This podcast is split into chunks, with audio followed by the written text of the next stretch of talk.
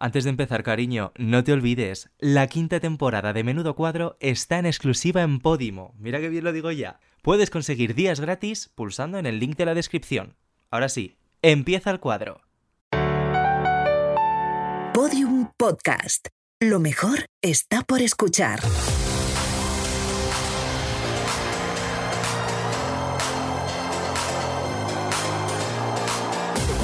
Menudo cuadro, con David Andújar y David Insua. Una utopía gobernada por maricones.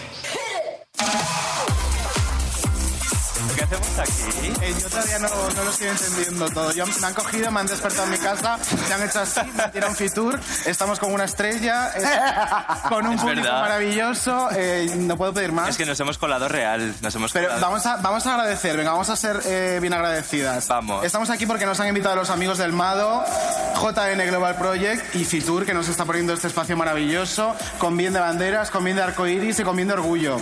Yo soy muy de Fiture, ¿eh? Yo soy muy ¿A de... sí? Claro, yo venía, en fin, de que es cuando podía venir el público y venía un poco a gorronear, que es a lo que se viene a Fitur, ¿no? Tú vas de stand en stand y vas viendo pues quién te da la cervecita. Hay gente que viene eh, con maletas, ¿eh? Para llenarla de todo lo que dan, que sí que sí que lo he visto en la puerta. Ah, pues a mí nunca me han dado tanto para llevar una maleta, ¿eh? Pues sí, pues Serían sí. años con más presupuesto. a mí me Viene Ya me lo podíais eh, haber dicho y me hubiera traído un maletón. Te buscamos una Pues en un sí. momento. ¡Producción! No, no, no, no, no. A lo mejor tiene maletita negre, que está haciendo un programa Pues también. igual la tiene ese señor que no voy a nombrar. Negre lo tiene. Eh, cositas antes de empezar. Cositas. Eh, suscríbanse donde nos escuchen, en la Sí. plataforma que sea. Va, Mira, vamos a aprovechar que estamos aquí. Todo el mundo que coja ahora mismo Esperemos. su teléfono móvil, Claro. por favor, que se meta en Spotify y que suscriba a Menudo Y Cuadro. que nos vote con cinco estrellitas, que también nos viene fenomenal. Sí. Además, redes sociales, arroba menudo barra baja cuadro. Sí. Eh, escribidnos lo que os apetezca. Mm, si es bien mejor, Bueno, no, pero si claro. no, también capeamos lo que sea. Me encanta pedir esto, siempre lo digo antes de hacer el programa, ¿no? Claro. Tú suscríbete, Es un cielo, acto de fe. Y luego si no de te cabeza. gusta, y luego ya, si no te gusta, ah, es lo que hay. Bueno, me apetece mucho hablar ya con la invitada. Vamos a escuchar el audio de presentación que hemos hecho, que vas a flipar y ya Ojalá hablamos le guste. contigo. Yo estoy alucinando. Habéis conseguido que venga Fitur. Es tremendo, es tremendo. Vamos a escucharlo.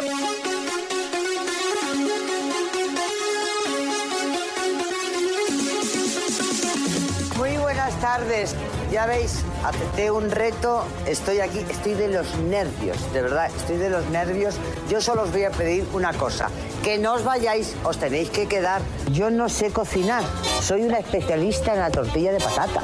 Soy muy tortillera. Hola.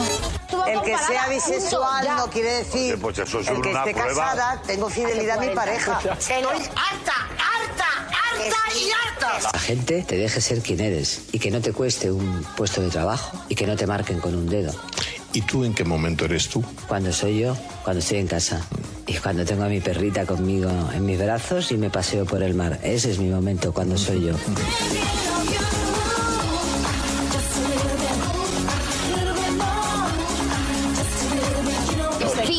Si ya estoy, llevo toda la noche excitada. Mira lo que he hecho. Un pene. Pues yo voy a hacer dos tetitas. ¡Me da miedo! Si lo queríais esto, lo habéis conseguido. ¡No voy! Se acabó la historia. Me quedo en mi casa. ¿Qué es lo que quiero hacer? Quedarme en mi casa. Yo no sé si te has dado cuenta Pero que no tiene que hablar.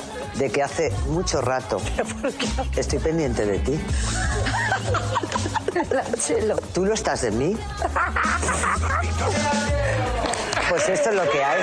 Ay, y quiero dedicarte este momento íntimo tan placentero. Tita, ay, tita, sí, oh, sí, sí, sí. Tita, tita, oh, oh, Carmen, Carmen, mi baronesa. Oh, oh, qué placer. Oye, guapo, te voy a decir una cosa. El único que vende en este plató eres tú. Y solo defiendes a Matamoros porque le tienes hasta miedo. Anda, chiquitín, aprende modales. Oye, que hay que no le quite el pillo al niño. Perdí la... eso. La doncellita. La donde- a los 17. ¿Qué, ¿Con quién? Con José Manuel. ¿Comparada fue la primera vez? Claro. Y las voces de mi mente me dicen, mátalo, mátalo, mátalo. Estoy hasta las narices. Soy bisexual, ¿qué pasa? Estamos, no, yo soy periodista, no soy testimonio. El testimonio me tocará otro día, pero hoy. Oye, de verdad, ya es pasó el jueves, He sido siempre mujer, no he querido ser otra cosa. pero sí me han dicho, mira, es un tío, mira mach- la palabra horrible que decía, qué machirula. Pues yo soy más mujer que muchas que se codean con sus tacones y con su... Estoy muy acostumbrada por el trabajo que hago a, publicar muchas historias de amor y muchas historias de desamor. Yo no entiendo la diferencia entre estar enamorada y amar. Para mí el enamoramiento es amar. Y no entiendo un día sin estar enamorada.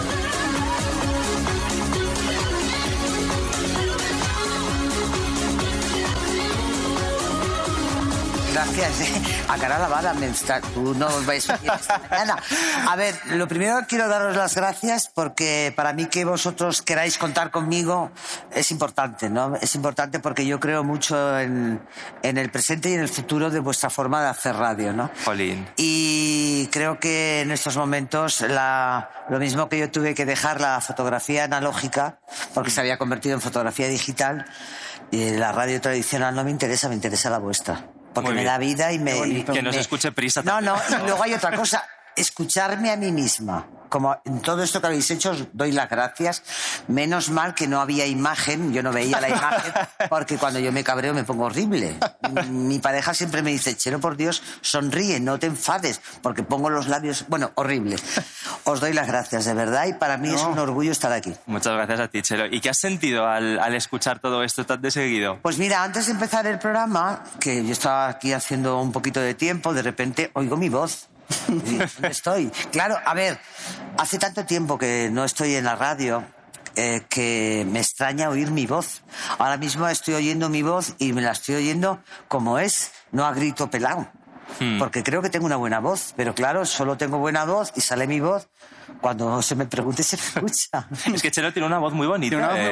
Bueno, tengo una, tengo buena voz, la verdad es que sí. Sí. Es, mm, entré en la radio por la voz, lo que pasa que luego la voz la vas per- bueno, no, es- no la vas perdiendo, pero claro, según vas trabajando, eh, la vas adaptando. Entonces, claro, ahora hay que gritas un poco más para que te escuchen o decido quedarme callada a ver si me escuchan algún día. No, callada no te queremos. Nunca. Eh, vamos a decirte por qué, por qué te hemos invitado a ti. No Me gustaría saberlo. Eh, cuando los amigos del Mado nos ofrecieron esta, esta ventana, esta oportunidad, eh, la Andújar y yo, que formamos parte del colectivo, que yo creo que aquí prácticamente todos, Todos. em, Heteros pocos. estuvimos pensando que, para qué queríamos aprovechar este espacio ¿no? y qué mensaje queríamos dar. Y pensamos que teníamos en cierto modo una deuda véase eh, eh, lo que quiero decir, una deuda histórica con, el- con la gente que, vi- que fue abriéndonos camino al colectivo Hmm. Tiempo atrás. Yo tengo 30, la Andújar tiene 22 y hay mucha Ay, gente por Dios, que de verdad. que mucho antes 30, 22 y 22. 70. Claro, Toma pues ya. nos viene abriendo camino y, y creemos que fuiste una de las primeras mujeres abiertamente bisexual en este país. A ver, yo te voy a, yo voy a ser muy sincera. Yo estoy, y lo he dicho y lo sigo repitiendo, estoy muy sorprendida porque mm, es verdad, yo descubrí en mi condición de ser humano, Sí. porque ya estoy harta de condición sexual, de ser humano cuando yo tenía 29 años. Es decir, yo hasta los 29 había tenido relaciones con, con chicos, bueno, con mi parada. Con José o sea, con mi parada. Y luego descubrí que podía tenerlas con parada y podía tenerlas con, con quien las tuve. Claro. Con Bárbara. Que fíjate que se parecen, ¿eh? No se parecen nada, ni uno ni otra. Y descubrí que me. que parada para mí había sido eh, el hombre de mi vida. Y luego ha habido unas historias hasta que llegó la mujer de mi vida. A mí me habían pedido muchas veces que yo fuera en una carroza, eh, que yo fuera en la lista esta del mundo que sacaban. Sí. Y yo nunca me han gustado las etiquetas. Y te voy a decir ahora por qué cada vez que me llaman acudo. Primero porque erais vosotros. Porque tengo miedo. Tengo miedo de que lo que hemos conseguido, los antiguos y los nuevos, se vuelva atrás. Tengo miedo que un partido político me diga a mí que mi boda no es real o que la tuya que vas a tener tampoco. Y como tengo miedo y no pertenezco a ningún partido político, soy una mujer de izquierdas, no feminista radical tampoco, tengo miedo, quiero decir al mundo que la bisexualidad existe, que el no binario existe, que la transexualidad existe y que hay hombres y mujeres que se gustan entre ellos. No pasa nada. Pero me da tanto miedo lo que puede ocurrir que antes de dejar este mundo, por lo menos que se me recuerde como una mujer que porque lleve pantalones no dejo de serlo, una mujer que ha luchado abiertamente por que tú vivas con quien quieras, te acuestes con quien te dé la gana y nos amemos unos a otros. Sí. Sí, no, por favor. Aplausos, sí. Por Dios. Qué bonito. Y gracias. Y es que me da, de verdad que tengo miedo. El otro día lo hablaba en casa. Dice, ahora, cuando a mí me dijeron que yo me había convertido en no sé qué. En un icono, si tú no lo dices, lo. Claro, pero, pero Claro. escucha, es que me da vergüenza. Yo dije, si lo poco que me queda ya, no sé el tiempo que me queda, el tiempo que me quede de vida, quiero hacerlo de esta manera. Qué guay. Quiero que sepa la gente que no pasa nada y que hay niños y niñas que en estos momentos no saben eh, cuál es su condición de género. Hay que ayudar y menos tonterías a los políticos y más ayudas. Y se ayuda con visibilidad, que es lo que has hecho tú. Sí. Sí, porque a mí me da mucho miedo este partido político que quiere decir que mi boda no es legal. Sí es legal. No, y que niegan incluso la existencia, ¿no? Pero Porque- ¿sabes quién tiene la culpa? Los partidos políticos que estaban que han permitido lo que Claro, han claro. Sí. Pero en este país se ha llegado a negar la existencia de la infancia LGTB, por ejemplo, que se piensan Ah, bueno. que, que de Pero tú sabes un día que- aparecemos con 30 años, que no hemos sido No, niños. tú sabes que en la época, en mi época, cuando se criticaba a los prostíbulos, Sí. bueno, había, no, era, no había diversidad de partidos políticos. Yo he conocido la época de Franco, si es Claro. que pues había ministros de Franco que dirigían los prostíbulos. Hombre, Por lo tanto, claro. dejémonos ya de tonterías. Además, me parece importante también en el caso de Chelo que visibilice la bisexualidad. Que muchas veces Es escuchamos que "No, García existe. Cortés", Pero yo os pregunto a es vosotros, yo os pregunto a vosotros, cuando yo, yo he tenido, tengo amigos gays que no creen en la bisexualidad porque a ellos no les gusta aco- acostarse con... Bueno, pues no te acuestes, Es que es pero dame la opción claro. a que yo me pueda acostar contigo si nos gustamos. Es peligroso que hasta dentro del colectivo se invisibilice esa Pero bisexualidad. ¿cómo, ¿cómo no es peligroso si estamos... Mira, nos estamos radicalizando en todos los sentidos. Hay grupos feministas que están cu- cuestionando muchas cosas de leyes que apoyan la trans transexualidad. Feminismo TERF. Por favor, eh, vamos a ver, vamos a apoyar. O sea, yo quiero que tú y yo tengamos las mismas condiciones. Claro. Laborales, eh, humanas. Dejémonos ya de etiquetas. Es que al final nos van a volver a poner un bozar y a mí no me lo van a poner. Yo me pongo la mascarilla porque es necesario. Una mascarilla Pero- y preciosa mascarilla LGTB. Hombre, porque venía aquí, además Claro. Y muy bonito el Tú color. que has conocido, como bien has dicho, la dictadura franquista, luego una transición, un país que todavía era bastante oscuro, ¿has tenido que pagar algún peaje por tu condición? ¿Has sentido discriminación? No, no, no, no, no, no. Fíjate, yo te voy a decir una cosa. Cuando yo descubro que era, tenía 29 años, yo ya, eh, bueno, en los años 80 ya Franco ya no estaba. No, porque hasta esa época yo no, no me, ni nadie me preguntaba con quién me aco- Es que nadie te preguntaba con quién te acostabas. Lo que pasa que era una época en la que Parada y yo vivíamos juntos y éramos los, éramos los modernos porque no estábamos casados. O sea, de alguna manera... Parada llevaba unas greñas hasta que... Claro, claro, era la época del pantalón ancho, el pelo largo, nos desnudábamos en Ibiza, que era un lujo, pero es que eh, nadie nos cuestionaba, porque, o sea, lo único que te podía cuestionar era nuestros padres. Y a mí mi padre nunca me cuestionó porque yo vivía en pareja. Lo que pasa que cuando él venía a Barcelona, eh, nosotros nos separábamos de habitación Claro. para- por respeto. nada. ¿Y recuerdas cómo Ah. fue la salida del armario con tu padre? Hoy sí. Claro, sí, yo la recuerdo porque, a ver, mi padre nunca supo que mi primera experiencia fue con quien fue. ¿Por qué no lo supo? Porque a mi padre le gustaba mucho Bárbara. Conocía a Bárbara, Bárbara era mi amiga, era mi amiga. Entonces a mi padre le encantaba Bárbara. Claro, es que Bárbara Pero ¿Le era encantaba como vedette mujer. o como mito sexual? como mujer, decía Como que era mujer. la que Me mejor. parece Me parece- esta Vamos, historia. a mi padre, o sea, mi padre yo creo que le das a elegir entre, en aquella época le das a elegir entre Bárbara Rey y Sharon Stone y se queda con Bárbara. Bárbara. Fíjate Guau. lo que te estoy. Entonces, claro, yo nunca le dije, él murió sin saber que mi primera relación breve fue ella. Pero cuando me lo preguntó un día, ¿es cierto de lo, que me han dicho? Y le dije, sí, papá. No hubo más conversación entre los dos. Y si un hombre, o sea, mi padre murió en el 2001, si- a mí me llevaba 27 años, 28 años me parece que me llevaba, un hombre tradicional, eh, aceptaba que su hija, ya después de que mi padre me, me aceptara, a mí me importa un bledo los demás. Nunca me cuestionó, nunca me cuestionó y se tragaba sus opiniones eh, lógicamente, porque mm, él era consciente de lo que yo estaba viviendo. Claro. ¿Y a quién fue la primera persona a la que le dijiste que eras bisexual? Eh, públicamente fue en televisión, en Telecinco. Y eh, la primera persona... Es que tampoco me lo preguntaban, o sea, la- mi, mi círculo más íntimo, pero claro, sabían que había vivido con Parada, luego saben que vivo con Marta, pues eh, no he deja- a mí no han dejado de gustarme los hombres. Claro. ¿Y No me han utilizabas, dejado, lo que pasa es que estoy muy feliz con quien vivo y no necesito nada. utilizabas ya la etiqueta bisexual? Si me preguntaban, sí. Pero como tampoco públicamente me preguntaba nadie, si todo esto ha salido en Telecinco. Hmm. Si es que... Yo tengo una duda y lo escuchamos en el audio de presentación que decías em, que muchas eh, veces en tu vida te han etiquetado con esa palabra tan horrible, ¿no? De machirulo o marimacho. ¿Te llegaron a hacer daño esas? Porque yo me acuerdo, por ejemplo, que de pequeño a mí me llamaban maricón mucho antes de saber A que mí yo era homosexual y no sabía ni qué Mira. era, pero sabía que era algo terrible y me hacía sentir Yo fatal. antes daba una explicación de por qué uso pantalones. Ahora ya mm, la, eh, la- la- o sea, la hacía muy grande y ahora la, uso pantalones porque me da la gana, porque me sientan muy bien. Y Claro. si son de chico me sientan mejor todavía, porque tengo un, un culito todavía que va bien. ¿Vale? Eh, claro que me molesta. Yo soy una mujer.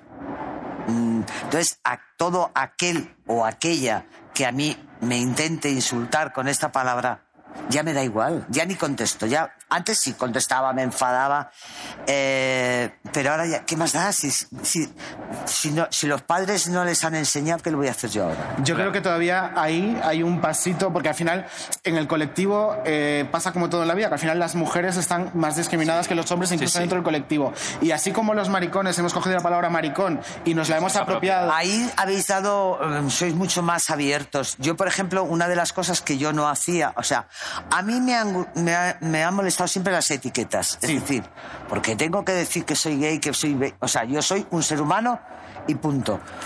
Yo no era, un- yo no soy una persona, nunca me ha gustado los guetos. Yo no he ido nunca a, he ido una vez o dos máximo en toda mi vida a un bar eh, de chicas, que además es que un bar es que no, no sé ni cómo de, de- pero me sentía yo misma me sentía incómoda por una sencilla razón, porque yo iba más cómoda a un bar de chicos que a un bar de chicas. ¿Por qué? Porque yo en un bar de chicos, a mí nadie me tiraba los tejos. A mí no me gusta que me, o sea, a mí no me gusta sentirme como acorralada. Yo seguramente que eh, he sido con, no sé cómo decirme, a ver, si a mí me gusta alguien, yo sé lo que tengo que hacer para ligar, pero a mí no me gusta, si a mí, yo me acuesto con una, voy a ser muy clara, si yo me acuesto con una mujer, me acuesto con una mujer. No quiero una mujer que, no, para eso me acuesto con un tío. Entonces, todas las personas que eh, representan, o sea, yo creo que la sexualidad tienes que yo, mm, vivirla libremente. No tengo por qué coger tu papel ni tú el mío.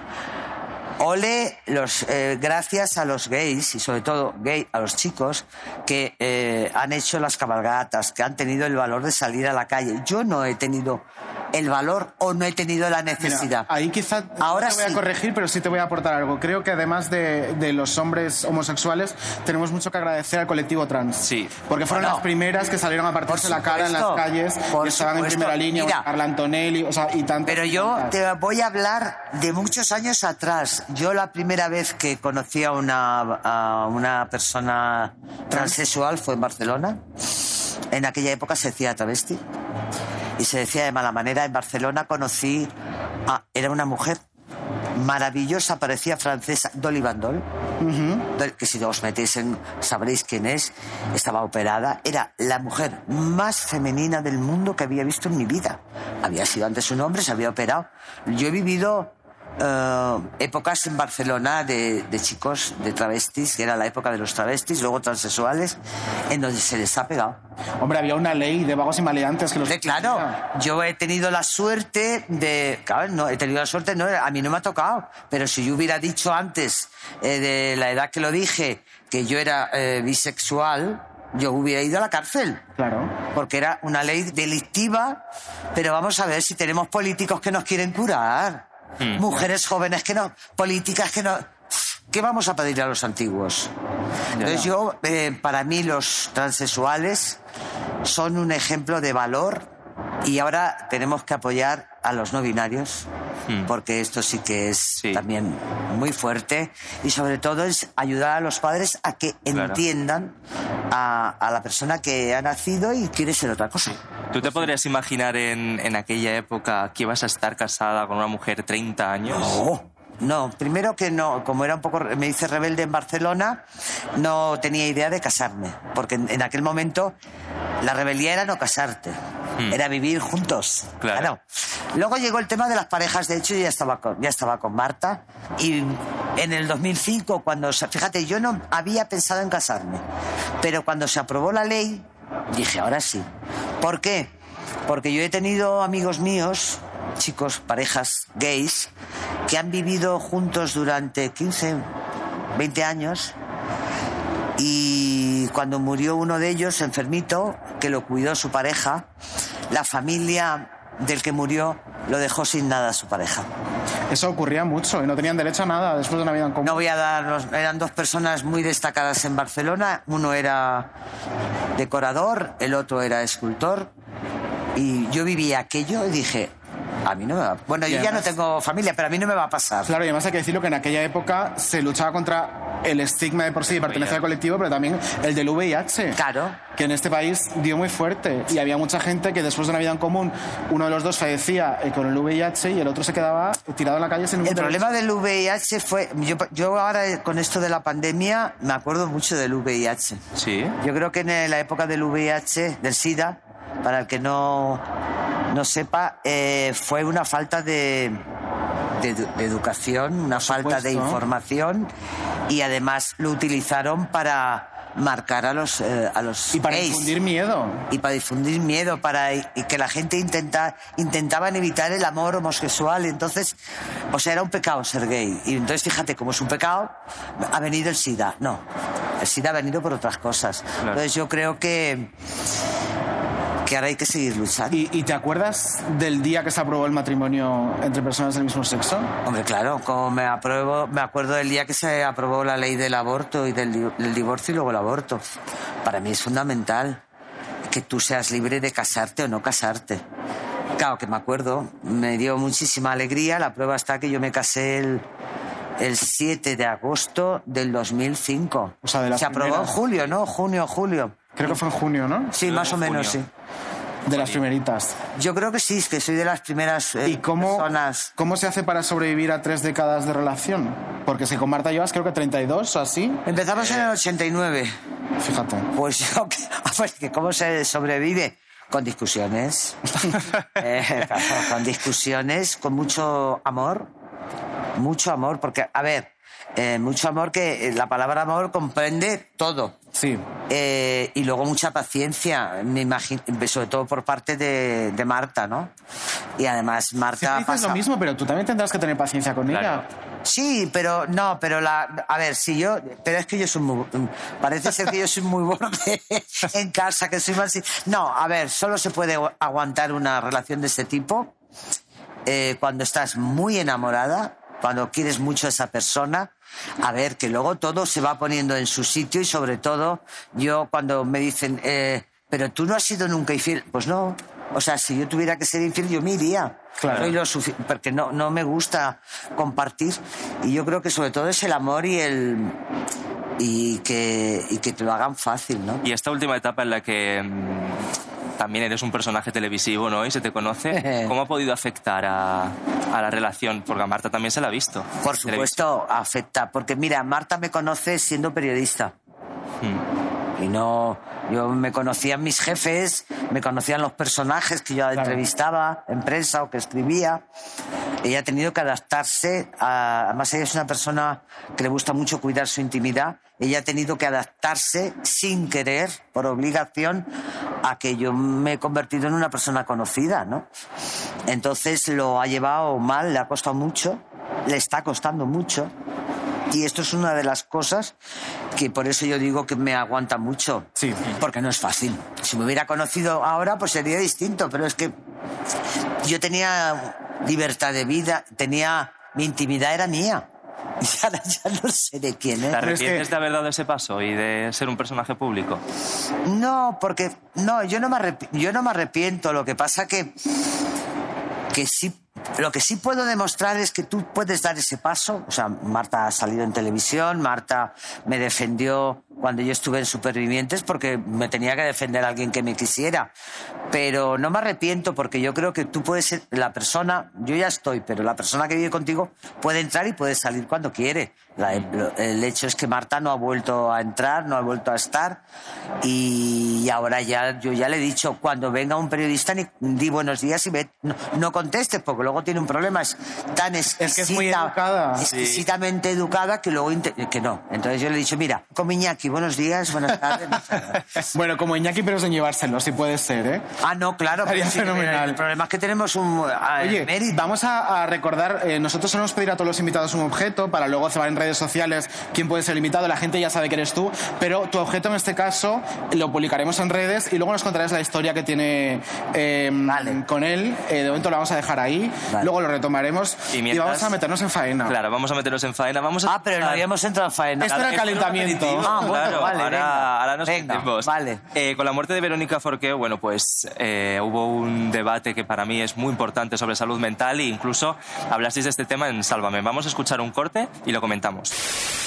Cómo viviste el lunes la noticia. Pues de- mucho dolor porque me ha remontado, eh, pienso en cómo está María, ¿no? Me ha remontado a, lo que a mí me pasó cuando mi madre decidió no seguir. Yo tenía 11 años, pero María no tiene 11 años. Y llevo varios días dándole vueltas a la cabeza porque a mí me costó mucho superar, perdonar lo que había hecho mi madre. Me dolía.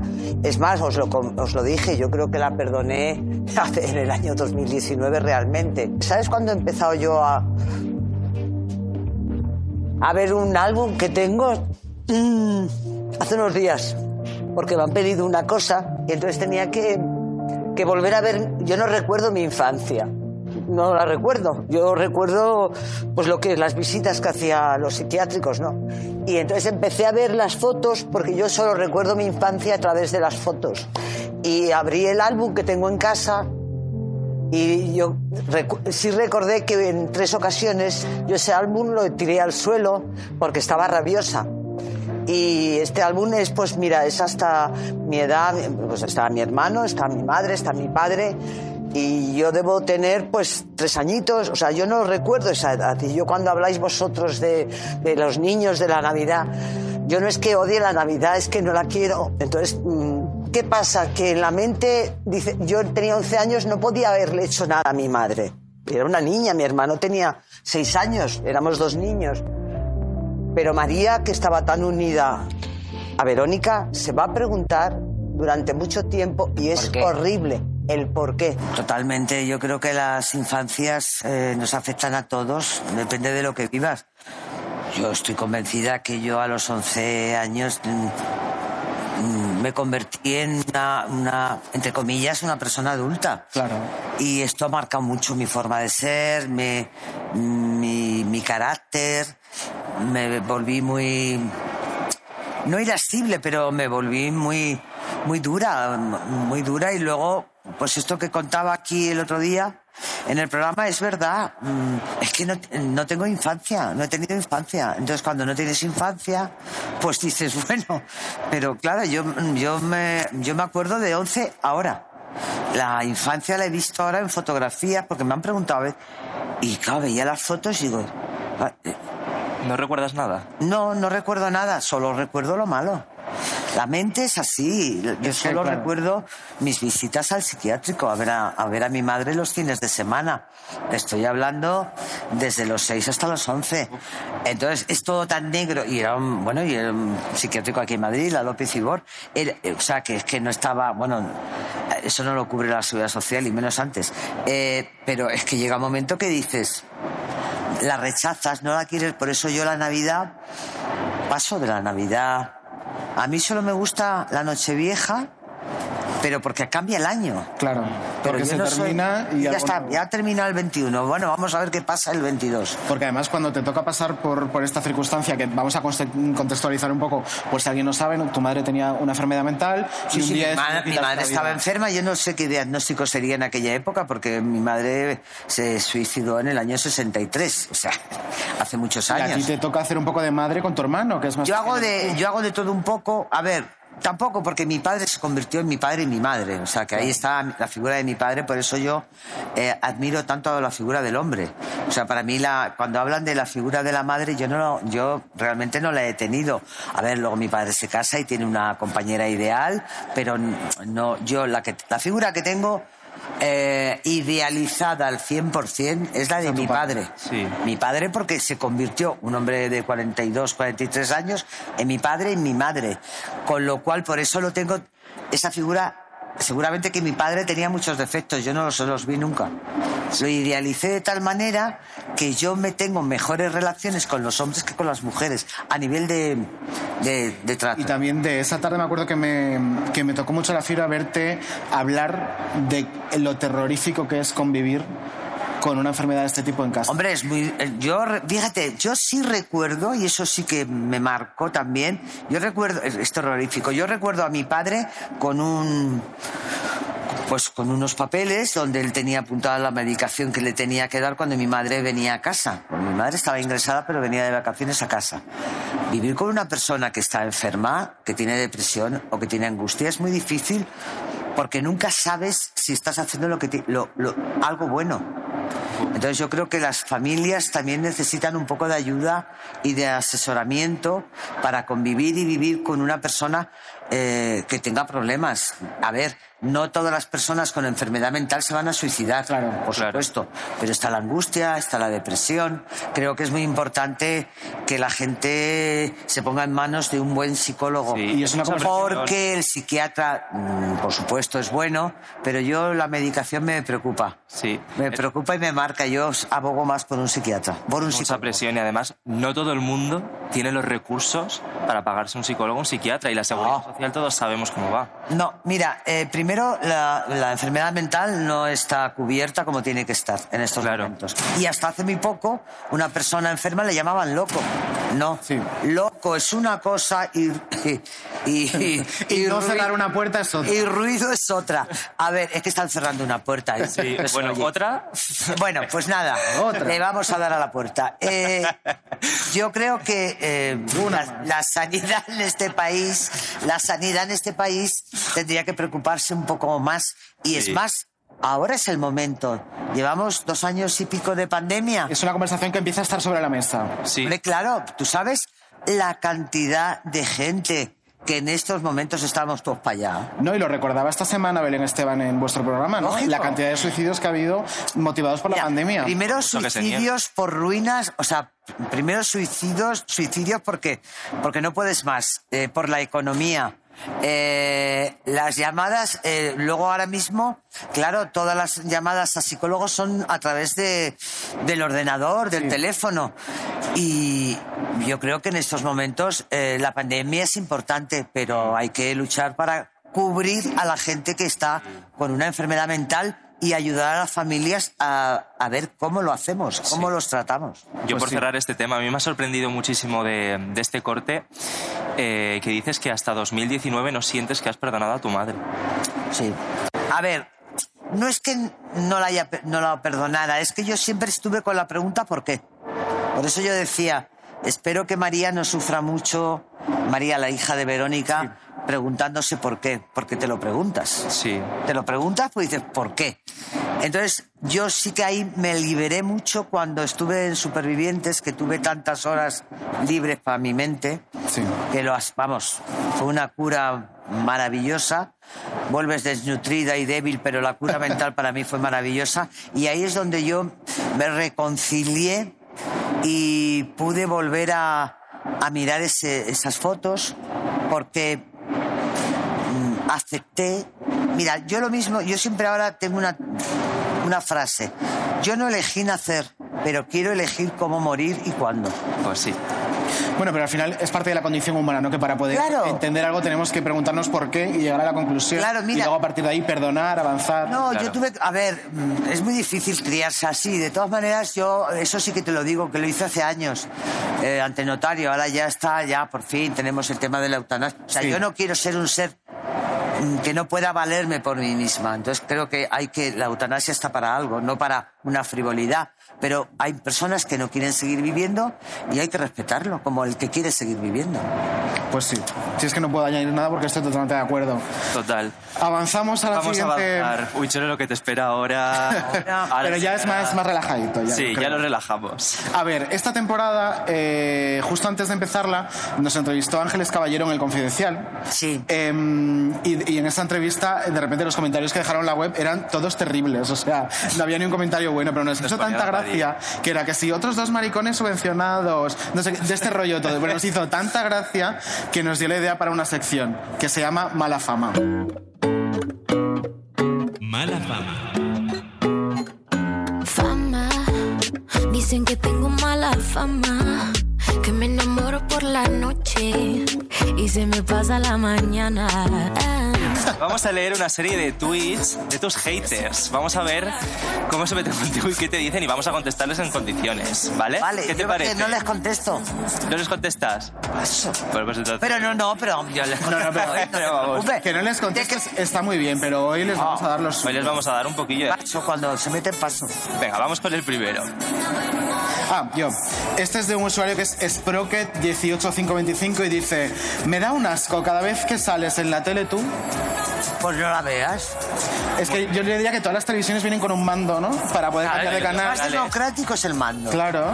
Pues no lo veas, chicos. Si te doy asco, pas- pasa. Yo cuando me das algo no lo veo. Claro. Ni lo escucho ni lo Pero miro. es como, yo ni creo me que lo esta como. Gente, esta gente vive de ese sentimiento porque si tanto asco te da, maricón, ¿para qué vienes a decírmelo por encima? Porque Si estás muriendo del asco. Pero ¿sabes Claro. qué pasa? ¿Cuál es el problema de las redes? Yo creo que las redes sociales son muy importantes. Sí. Y estos, estos, est- estos que se esconden bajo un seudónimo, una foto, una foto falsa o un insulto, lo que quieren es que les contestes. Claro. Para tener más Claro. tweets, pues yo no les contesto. Hoy sí. Pero Las- hoy hacemos una excepción. Hoy Vamos sí. con el siguiente.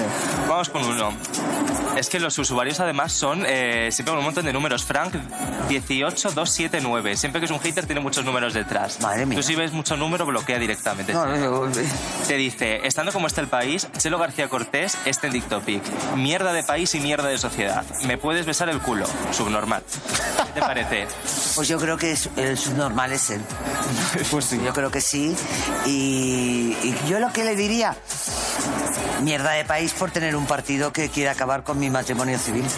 Muy bien. Eso es lo único que le contestaría. Pues ala, un beso, subnormal. Besito a Frank. Eh, este es Panto Rosma. Uy. El Panto de repente nos puede decir algo. ¿Qué?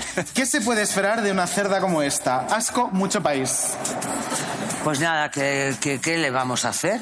¿Qué quieres que le diga a una persona que me llama cerda? Pues es tu problema. No comas cerdo. Bueno, y a veces también hay que apoderarse de la palabra cerda, Cerda, porque a veces sí. nos ponemos cerdas todas. Claro. O sea que yo muy a favor. Muy sano y muy bueno. Sí, ponerse cerda. a que sí. Que haga lo que Reivindiquemos a las cerdas desde aquí. Y el último, que es de Pues Dabuti, fíjate. ¿Cómo el- se llama? El nombre. Pues, Pues Dabuti. Dabuti es una expresión que ya me suena como un poco... Buf, Es un casposo, poco ya casposo boomer, de más. ¿no? Entonces, imagínate.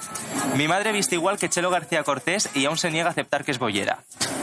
Que esto realmente no es un Este de chico tiene, no sé si es chico o chica. Era una chica. Era una chica. Es una- yo creo que tiene un gran problema. ¿Sí? Yo creo que tiene un gran problema que se lo tiene que hacer ver, ¿eh? Debería hablar esto con no su es cosa madre. de Esto no es cosa de la pandemia. Esto, es cosa Esto viene de antes. Esto viene de antes, ¿eh? Viene de antes. Y si hablas así de tu madre, pues eh, tú misma. O tú mismo. Es un problema. Es que... Pero es que volvemos a lo mismo Además, de qué antes, ¿no? antigua. Claro, justo. Volvemos a lo mismo de antigua. antes de vestir de una cierta manera, Pero no, ¿no? pero no es por el vestido, es por la palabra, bollera. Qué cosa más fea. Bueno, aparte que es Eh, fea, pero es como que está asumiendo... Las bollerías te venden... bo- Mira, hay dos palabras que me molestan. A ver. Una es bollera, porque los bollos se venden en las panaderías, y otra es salir del armario. Yo nunca, yo no soy ropa, soy Ya, un es ser un humano. poco- Yo nunca, o sea, salir del armario, no, en, la- en el armario está la ropa. O es que yo he salido del armario y me he plantado aquí. Claro. Yo esta- mira, yo a todas las personas que están en las redes sociales, que se esconden bajo números de no sé qué, yo si mm, pon el DNI por lo menos, o pon tu cara, es que ya no sabes. Entonces, ¿yo qué hago? Yo, por ejemplo, yo tengo Twitter, que ahora, por cierto, no sé qué me ha pasado, se me ha vuelto a fastidiar hoy.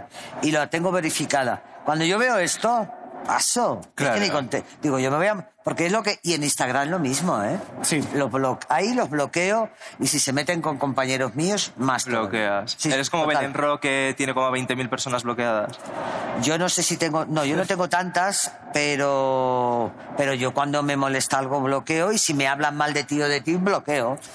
Porque si me, me puedo equivocar y puedo darle un like, imagínate la que se me... Bueno, acuérdate de María Patiño la que lió con un like. Por eso. Eh, vamos a escuchar algo que es como un sueño, ¿no? Que tenemos Sí. pendiente. Ay, sí, sí, sí, sí. Que sí. es, Es, que, es que a lo mejor eh, Chelo García Cortés es nuestra próxima representante en el Festival de Eurovisión con esta canción. Kilo-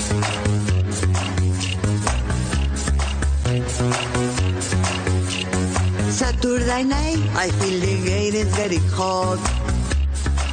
Like you, baby. I make you name, you know they take it to the top. I drive you crazy. Saturday night, I like it while you move.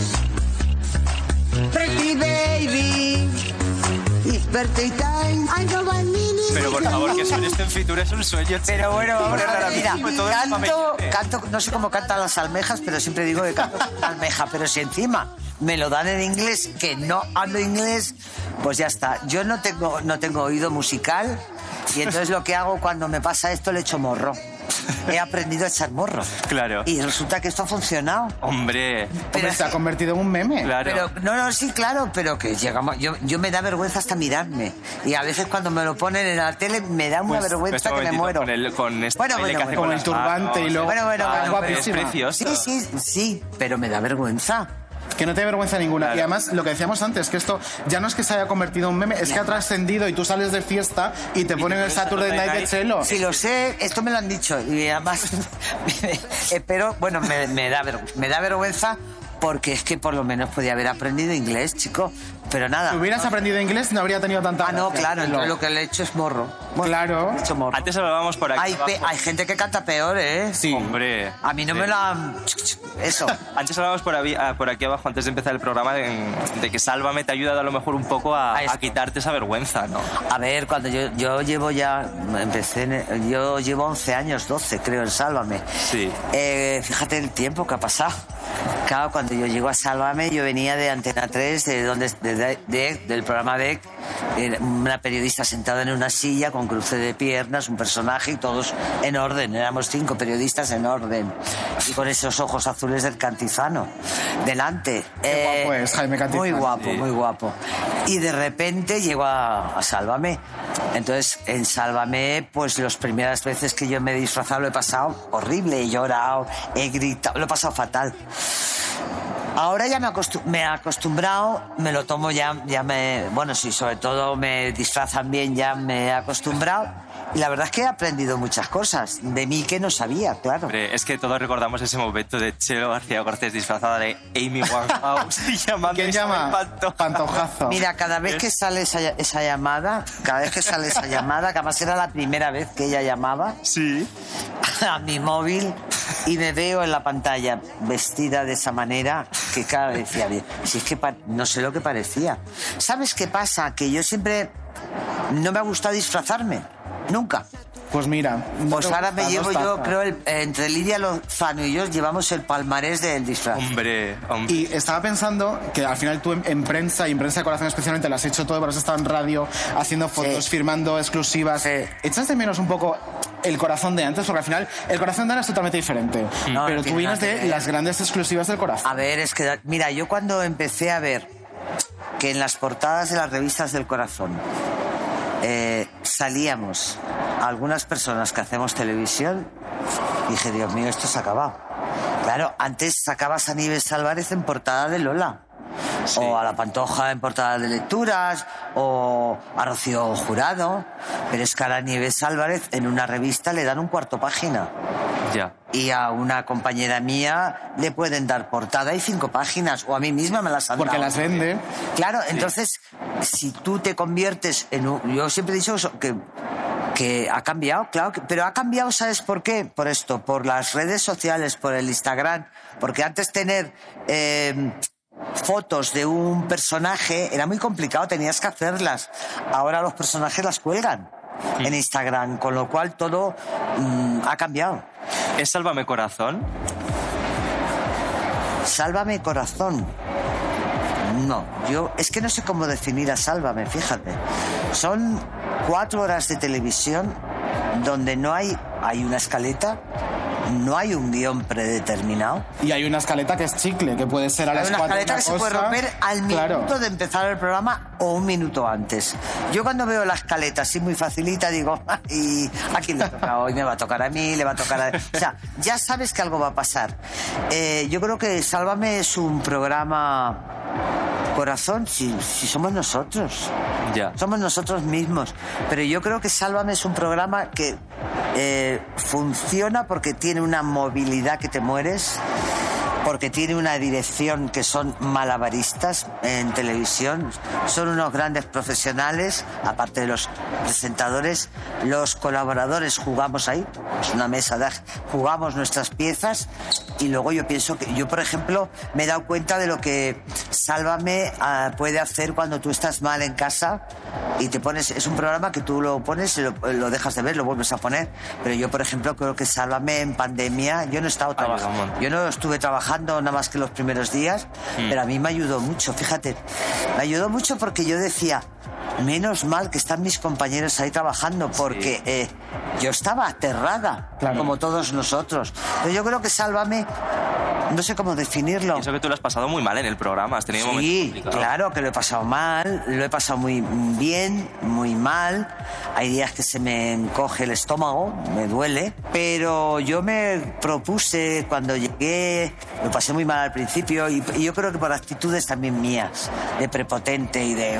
No sabía cómo manejar el tema de Sálvame, ahora lo llevo mejor. Tampoco estabas acostumbrada. aún. No, no estaba acostumbrada y yo creo que después de volver de Supervivientes, yo he vuelto más fuerte y de otra manera, creo, creo, ¿eh? Totalmente. Yo Oye, creo. Hace un momento mencionabas, y por cerrar un poco aquí este bloque, mencionabas a Rocío Jurado y te tengo que decir que una de las mejores definiciones de Rocío Jurado que yo he escuchado jamás en mi vida, la diste tú, no sé si te acordarás, pero la definiste como una mujer salvaje, hasta salvaje en la cocina haciéndote un gazpacho y me pareció precioso. Claro, a ver, yo tuve la suerte de conocerla. eh, en la intimidad. En, la intim- en su casa. He ido pocas veces a su casa, pero he ido. Eh, pero te- yo me refería a mujer salvaje porque yo era la época mía de las fotos. Claro. Y yo me acuerdo, no olvidaré nunca, nunca, nunca. Mira, hay eh, en España hay ella, es ella para mí y en Estados Unidos es otra persona que, que se llama Sharon Stone precisamente. No, no, no. Eh, yo tuve la suerte de conocerla por un rodaje que se hizo de Freixenet cuando Freixenet... Bueno, pues en España, yo me acuerdo. En Tarragona, en Roda de Vara. A esa Rocío Jurado. Yo estaba en el escenario porque sí, se llevaba muy bien conmigo. Entonces yo estaba eh, haciendo fotos desde el escenario. Y estaba con un... No era un móvil, era un, dos- un teleobjetivo, un 200, porque quería hacerle primeros planos. Tú imagínate, yo con el objetivo así, así, y de repente ella, que estaba cantando, se da cuenta y empieza a cantarme al objetivo. Wow. Te derrites, pero yo, o sea, pero te derrites porque dices, madre mía, qué, qué salvaje, qué poder. Yo creo que para mí hay tres mujeres muy importantes encima de un escenario. Lola Flores. Que habría cumplido ayer 99 años. 99 años.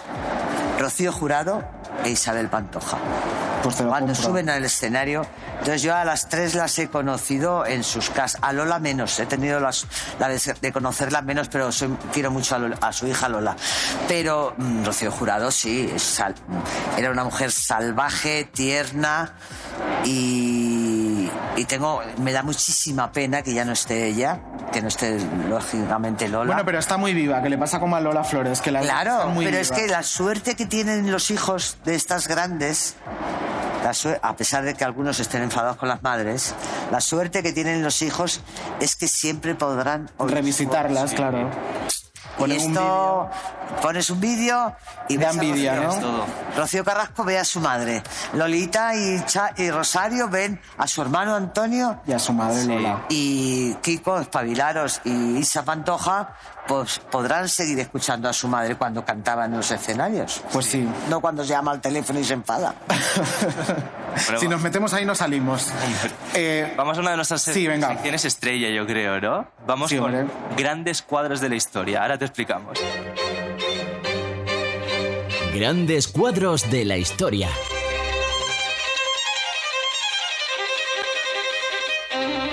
pero tú no tenías que permitir nunca esa pregunta, Chelo. No tenías que permitirla y te voy a decir por qué. Porque aunque tú te hayas arrepentido, aunque tú, con las personas con las que has estado y con las que yo he estado, hayamos sido dos hermanas y dos amigas del alma, un día nos dimos la palabra de que lo que hubiera pasado entre tú y yo iría a la tumba contigo y conmigo. Bravo. Muy bien.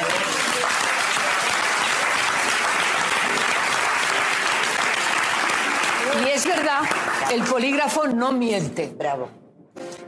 Tú y yo, Chelo, y te quiero, y siento mucho que no me hayan gustado las mujeres porque habría sido más feliz. Hemos tenido una noche de amor. ¡Ole!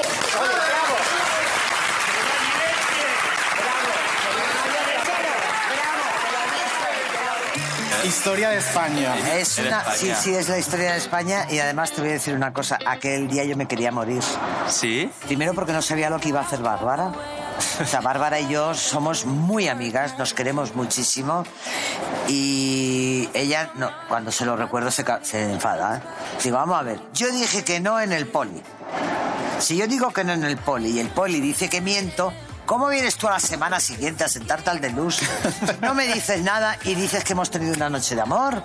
Al final la que lo vas a contar es tú. Yo he dicho, porque claro, el poli también, no, o sea, no se equivoca, es infalible.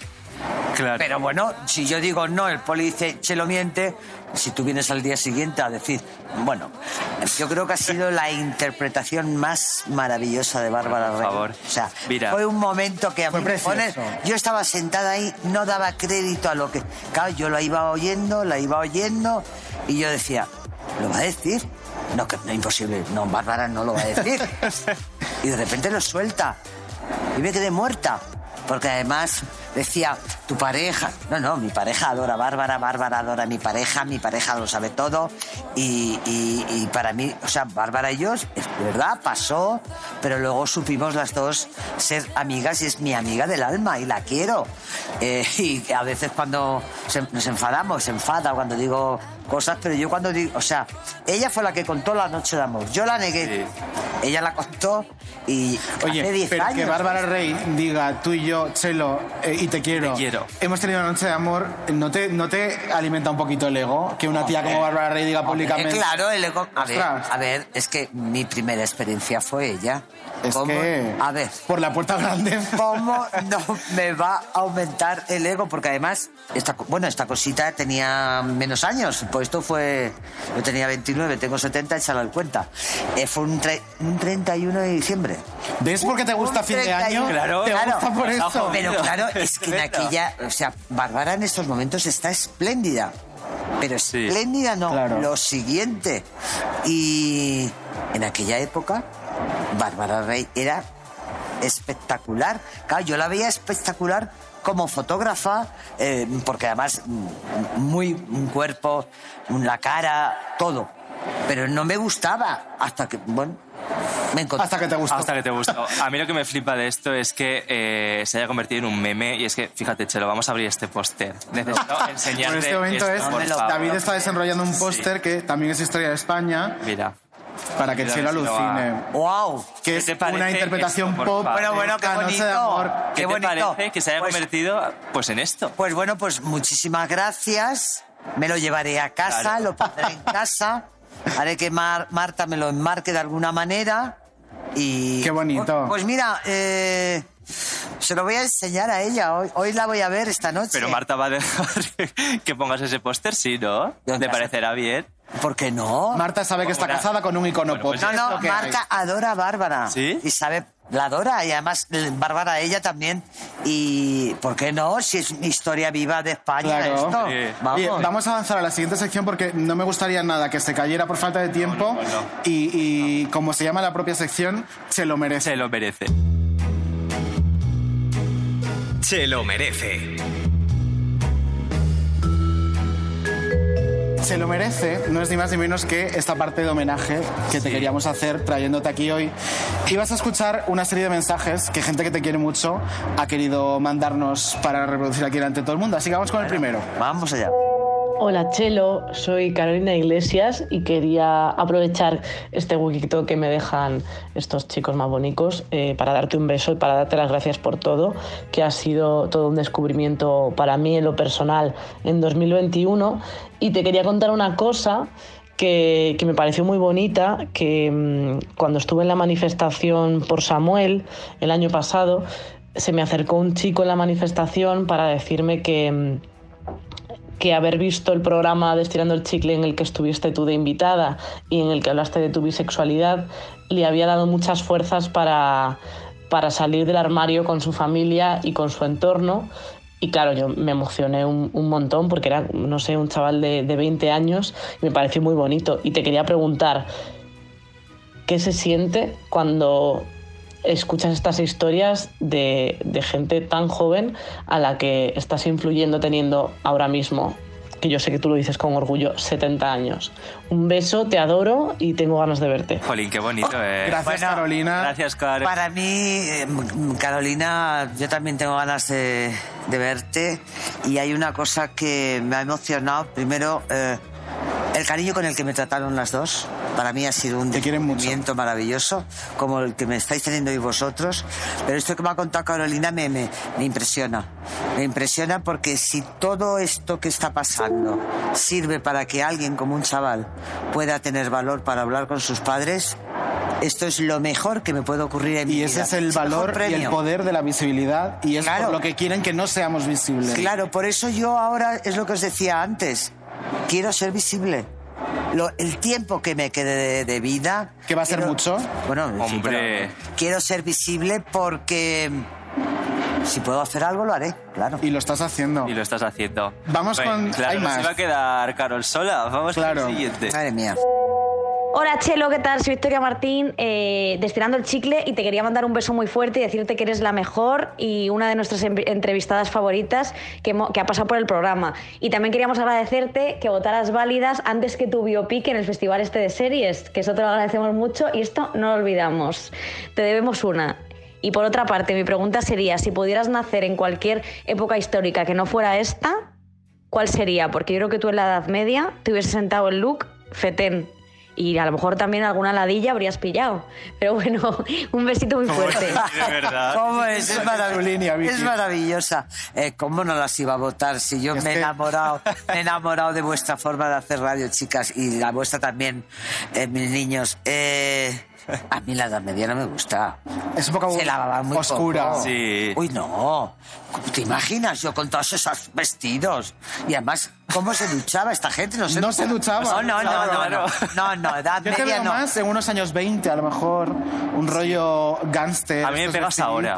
Yo creo que A mí me pegas ahora. estoy en la edad que tengo que estar. Sí. Ah, mira, fíjate, ahora con todo esto de la visibilidad, creo que es la primera vez que he pensado, qué pena que no te haya pillado más joven, pero más Ya. que nada para, para salir a la calle, para salir Para a la calle y luchar por la vivir, visibilidad. Pero vivir. bueno, mientras tenga fuerza lo haré. No, no, yo quiero vivir en esta época, no. no. Así me gusta. Esto de cualquier tiempo pasado fue mejor es un No, no, no, y además sin luchar, no, por Dios. Mentira. No, Tú además eres muy poco fan de Yo la soy nostalgia. momentismo No, absoluto. no. Estamos aquí, como hemos Yo estoy porque tengo que estar ahora y ya está. Que sí, que sí, yo soy igual. Oye, hay una persona del colectivo a la que queremos mucho que también te querido mandar un mensajito.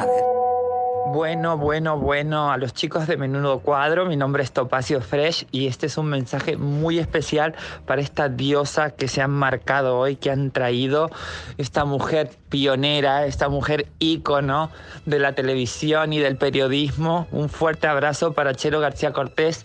Bueno, ella fue muy cariñosa conmigo cuando yo estuve unos días ahí eh, cuchicheando por Sálvame y la verdad es que es una mujer muy interesante, es una mujer agradable, es una de esas típicas mujeres que dicen vale más por lo que calla que por lo que cuenta y bueno, ese es Chelo.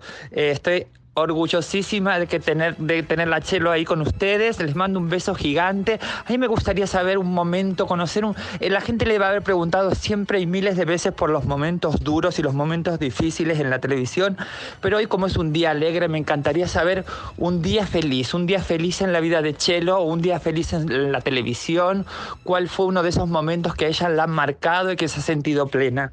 Bueno, me encanta compartir este día tan especial con vosotros, los quiero mucho, un beso gigante de Topacio Fresh, pero el más grande de todos para la grande de Chelo. Chelo, un beso, guapa. Ay, Topacio, Qué guapa eres. Sí. Un beso muy grande, corazón. Me encanta. me- además, me parece una persona súper inteligente. Lo es, es brillante. Lo es, lo es. Y, y por eso yo la admiro y me gusta mucho que haya dejado este mensaje. Un día feliz. En Sálvame. En Sálvame. Wow. Pues mira, a pesar de las discusiones, a pesar de los problemas, el día feliz en Sálvame lo asocio siempre a supervivientes. Wow. Sí, porque mm, aunque me han criticado, aunque me han chillado, mm, yo cuando volví, volví muy fuerte y entonces me siento más segura. Lo que pasa que los días felices en Sálvame, Topacio... Dura poco. No, no es que dure poco, es que hace seis meses Ya. se nos fue Mila. Mila. Y esto nos ha marcado a todos. Pero hay muchos momentos buenos, pero tampoco podría destacar. Pues eso, cuando yo me enfadaba con Mila, em, o Mila conmigo, y luego nos abra- abrazamos. La gente no se cree esto. Eso lo he pero- visto yo dentro del plató. Sí, eh, para mí eso era eh, eh, momentos de felicidad. Hay, a ver, no es que haya más malos que buenos, es que eh, son tantas horas, tantos días, tantos... Es que sois como una familia, lleváis Claro. 13 años juntos. Claro. Es que, claro, puedes hacer memoria, es que hay tantas cosas. Yo cuando he visto que mis compañeros me han aplaudido por algo que he dicho, pues mira, me han aplaudido mucho cuando digo algo sobre la visibilidad, entonces esto me, me gratifica, ¿no? O cuando veo que Matamoros me guiña el ojo, yo ya sé que se va a meter conmigo, pero en el fondo me tiene cariño. Eh, sí, es que es muy difícil, o sea, ha sido todo muy difícil, pero tengo buenos momentos. En Últimamente... muchas veces os matáis, pero luego yo creo que... A ver, yo puedo, mira, a mí me, eh, eso es como las familias. Yo puedo hablar mal de ti, pero que no hablen los demás mal de ti. Claro. Entonces yo, por Eso es muy bonito. es- esto lo, he ap- lo, lo hago también en Sálvame. Tengo momentos eh, buenos, pero tampoco puedo destacar. Es que últimamente los, ha sido muy duro. Yo, por ejemplo, ahora, cuando estoy en el plató y de- por algo H por B recordamos a Mila, es que eh, no- en nosotros, entre nosotros, no hablamos de ella. Porque nos duele mucho. Ahora Hombre, estoy hablando y me duele. Estáis pasando un duelo, Claro, es lógico y estamos normal. con el duelo. Nos queda un mensaje. Es la última pregunta y yo creo Ah. que, que es la más... Y creo que es la más especial. Vamos a escucharlo. Hola, me llamo Marta y os voy a contar que un día en mi camino me encontré a una persona. ¿Qué hicimos? No mirar atrás. Nos amamos. Crecimos, aprendimos, discutimos mucho. Bailamos y vivimos. De esto hace, yo creo que más de 32 años. Yo creo que lo que todos debemos de hacer es seguir nuestro camino y en este caso seguir el vuestro, ser valientes y andar sin miedo. Y lo que quiero deciros es que quiero a mi mujer que se llama Chelo. Es mi vida. Abrigaros mucho y ser valientes y seguir el camino. Yo estoy llorando también. Eh, primero, gracias Marta, porque sabemos lo que le cuesta hacer esto. Sí. Ha sido generosísima, no te lo imaginas. Muy Ha sido educadísima, cariñosísima y no ha dudado en, en- en estar aquí hoy en forma de mensaje para ti, por lo mucho que te quiere y que te admira y por lo orgullosa que está de esa visibilidad. Pues fíjate, este es el este es el mejor regalo que puedo tener hoy, porque no era un día fácil entre las dos. Es que ni le he dicho que estaba aquí, para que veas. Lo sabe, lo sabe. Ya, ya, y te voy a decir una cosa. ¿Qué voz tiene, tío? Preciosa. ¿Qué voz? preciosa. Claro, yo he descubierto la voz de Marta. Al cara me enrollaría toda la mañana. He descubierto la voz de Marta a través de la tele. Claro. Eh, tú me has preguntado qué nos une. Esto. Esto. Qué bonito. Es precioso. Y ahora voy a ver si le intento convencer. Vamos a hacer un programa de radio con él. Es que, de verdad, Eh, eh, esto hay eh, que cuando hoy, o sea, lo que habéis conseguido hoy es flipante, porque además hay que tener mucho amor a una persona para hablar de mí como hablo. Pues eso es un orgullo ¿Cómo que le voy a poner yo los cuernillos a Marta? Por Dios, con lo guapa que es. Este Ay, Dios. Es tremendo. Eh, Bueno, qué bonito, ay, te lo sí, mereces. eh. Te lo mereces. Madre hemos dicho antes. Muchas Mandar un gracias. beso Eh, aquí a Marta y un beso, Marta. muchas Gracias porque nos ha atendido con un cariño impresionante. Así que muchísimas gracias sí. a Marta. Estamos llegando al final, Chelo. Madre mía, me habéis dejado, me habéis dejado muerta. Ya solo queda nada, quedan tres tonterías. La primera, tu objeto, que es un micrófono y unos cascos. ¿Por qué? ¿Por qué nos has dado, nos has dado ese objeto que te Pues te define? lo voy a decir, lo mismo que a las chiquitas de Estirando el Chicle les llevé unas bragas, por lo que- unas bragas de Marta, porque las iba más bonitas que yo, y dije, bueno, que- pero porque yo soy muy práctica. Eh, lo que más añoro es el micrófono de la radio. A ver, hoy estamos haciendo radio, pero esa alcachofa, no la alcachofa de la tele, lo que yo más admiro es ese micrófono redondo de la radio, esos cascos que te ponías o- y que se siguen poniendo. Y la gente, para mí era muy importante porque la gente me conocía por la voz. Claro. Sí. Entonces, para mí lo que más añoro y, y siempre... La cámara fotográfica, no, fíjate, la tengo en casa además, la que me regaló mi padre, pero ese, esa alcachofa y esos cascos para mí... Es que la radio tiene esa magia. A ver, la radio te- tiene algo que no tiene ningún medio de comunicación. Sí. Tiene la inmediatez, ah, puedes acariciar con la voz, puedes dar unos palos horribles con la voz, pero sobre todo para mí la radio es misterio. ¿Y sabes cuál era mi mejor piropo cuando yo trabajaba en la radio en Barcelona? ¿Cuál? Que un taxista me dijera, ¡eres Chelo! Yo no trabajaba en la tele, ¿eh? Por la voz. Entonces, claro, a mí me... Yo sé quién tiene buena voz en la radio. No hace falta tenerla maravillosa como... como Hay unas espontáneas Luis del sí. Olmo, que es una voz de radio, pero hay, hay que transmitir. Muchas gracias, señora. Ya, por favor. Ahora me tiene que escuchar, ¿eh? En la radio. En menudo En la radio, cuadro, en menudo Podium cuadro. Podcast. Eh, hemos llegado al final. Hemos llegado ya al final, Chelo. ¿Te lo has pasado bien? ¿Lo has disfrutado? Mira, me lo he pasado muy bien con vosotros eh, dos y con las personas que están aquí en Fitur. Primero porque me estáis tratando con un cariño muy especial. Segundo porque me habéis dejado hablar. Yo me enrollo como las persianas, luego dicen que no hablo. Yo, Eso es un gusto si para escuchan- entrevistar. si me escuchan, hablo. Y, y ¿cómo quieres que, ol- os ol- que olvide lo que habéis hecho hoy? Qué bonito. Con mis guay. niñas del chicle, con Topacio, pero claro... Ay, que me olvidaba. Tenemos antes que te Marta. un regalo para ti. Bueno, es que parecemos en los reyes. Es un regalo que nos ha mandado nuestra amiga de la última croqueta. A ver si te gusta. Y mientras tanto, antes de irnos, es de bien nacidas ser agradecidas. Gracias Juan y Nano de JN Global Project. Gracias, Almado. Gracias a Fitur LGTB por darnos este espacio. Gracias amigos de Podium Podcast, productora, estamos ejecutivo. trabajar un sábado. Es Estamos aquí haciendo trabajar a la gente un sábado. ser. Se lo ha recibido Me una taza con el grito de Munch con su cara. Me en vez de encanta, me grito. encanta, por Y Dios. para terminar. Para cuenta. terminar, antes pedir, por Vámonos favor, para arriba. que todo el mundo se suscriba, que nos busquen en Spotify, Menudo Cuadro, que también nos busquen en redes sociales, Menudo barra baja cuadro, le den a la campanita y le den al follow. Y, Y vamos a bailar. Vamos a bailar. siempre Pero todas. Vamos a bailar, pero yo quiero decir una cosa a la Vamos gente que bailar. escucha la radio. Lo que tenéis que hacer es hacer lo que hacen estos chicos, o sea, escuchar a estos chicos, escuchar a la gente Gracias. que hace radio y suscribiros. suscribiros. Que es muy baratito, por Dios. Ahora Venga, hay que bailar. música. Venga, nos, nos un Venga. bailecito. Bailecito. Gracias a todos, nos escuchamos el próximo jueves. Gracias, Celo.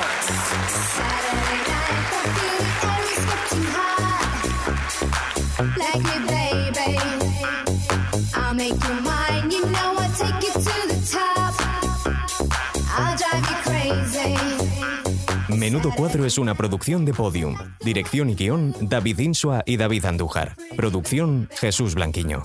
Producción ejecutiva, Lourdes Moreno Cazalla. Diseño sonoro, Elizabeth Búa.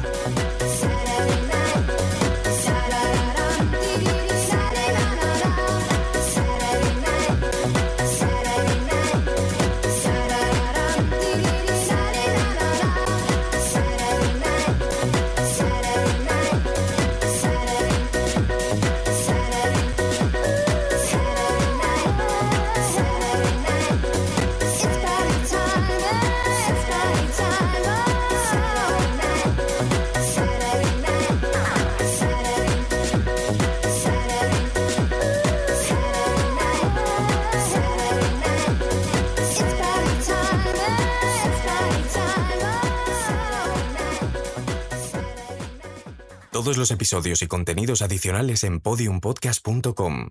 También puedes escucharnos en nuestras aplicaciones disponibles para iOS y Android, y en todos los agregadores de audio.